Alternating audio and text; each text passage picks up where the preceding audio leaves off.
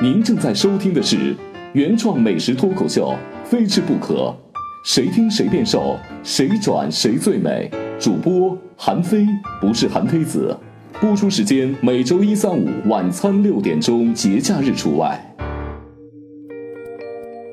我记得我有一回呢，为什么是刚说到少数民族呢？有些地方也是保持着这个呃沿袭的制度。我有回我记得去云南的楚雄，他是那个彝族嘛。我们去那的时候呢，招待贵客，然后吐司宴。我记得当时就是底下铺一就是一块一块一块的那个盐铺在地上，然后呢撒着松针，呃，上面就开始设宴了。然后我们当记当时要吃那牛头宴，呃，我而且我人生第一次见了这个真正的野猪长什么样。哇，长得跟西瓜皮似的，但是呢，它长了一个猪的身体，完完全全长了一个狗的灵魂啊！因为那个跑奔跑的速度极快，极吓人，就那特别小的那个。然后他们家里面，因为在山里面养的那个野猪。另外呢，你在韩国也是可以看到这样的席地而居的文化的。我我有回去韩国的时候呢，我就说，那我不要再去那些明洞啊那些地方，或东大门那种。感觉是专门为中国人开的那种韩餐厅，其实你在北京吃的韩餐没有什么太大的区别。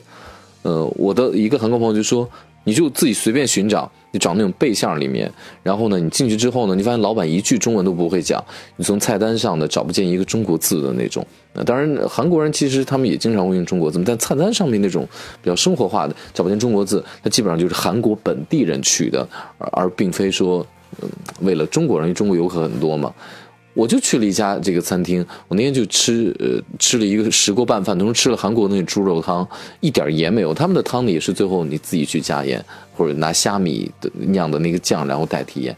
我进去之后呢，分两个区域，那一个区域呢就是正常的咱们坐坐桌子的那个，呃，然后呢特冷清啊，没有几个人。然后我发现所有的韩国人都奔着另外一个方向，几乎占了那个餐厅百分之八十区域，干嘛？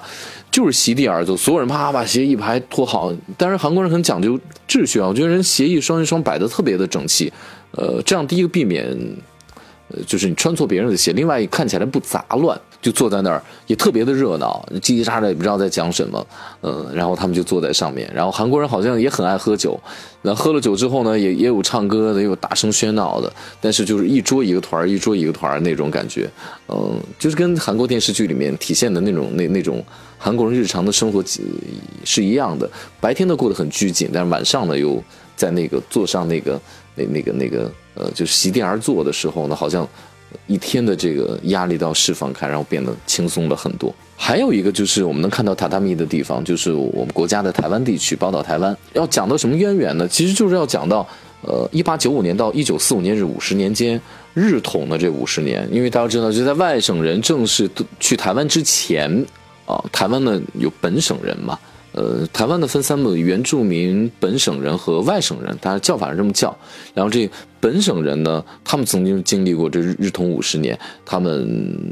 日本人呢喜欢把你的文化啊，就是要要侵占地方，希望把你的文化完全掏空，然后根植成他们的文化。当时呢要求只穿和服，然后呢学日文，包括房子呢要盖成日本的这种感觉。然后于是这种榻榻米的这个也是遗留在台湾。啊，台湾的很多地方，但是呢，就是留下了一些精致的东西，也是好的。但是我们不能接受的就是那种文化上的对你来说的一种瓦解，这种是我们不太能接受的。我记得我曾经一个前辈跟我说过，呃，我有时候很苦很累嘛。以前我在快乐汉语工作的时候，经常去一些山区啊、偏僻的地方，饥一顿饱一顿的，呃，甚至有的时候曾经遇到好几次生命的危险。他说：“韩飞，你要记得，你所经历的一切就是最好的安排。”嗯，你再回头再去想的时候，你觉得的确是这样。为什么？我就拿我那一次去呃湖南嘛，我去湖南有一次，呃，我记得我是去那个侗族的那个合龙宴，呃，在那个那期节快乐汉语的节目当中呢，我就讲到了宴席与筵席的一个区别。那那个是侗族的一个文化，呃，其实当时呢就是点醒了我，然后呢，我们要着重来讲这个呃宴席和筵席的一个区别，包括呃不同民族。那汉族跟呃这个侗族少数民族之间这个宴席待客风俗上的一些区别，让世界的不同地区的人民更能了解中国的文化。因为中国的文化，中华民族它是五十六个民族组成的嘛。呃，我们当时那个地方就是那个芙蓉楼，呃，就是王昌龄当年在那从官的地方。他具体说他是不得意的时候在那儿。然后他当时写了一首诗特有名吧，“洛阳亲友如相问，一片冰心在玉壶。”我现在想起来，那时候虽然很苦很累，但是似乎也变成了现在给大家讲故事的一笔人生的财富了。也欢迎大家关注我的个人新浪微博“韩菲菲”，韩非子的韩非后面加上一个 F E I。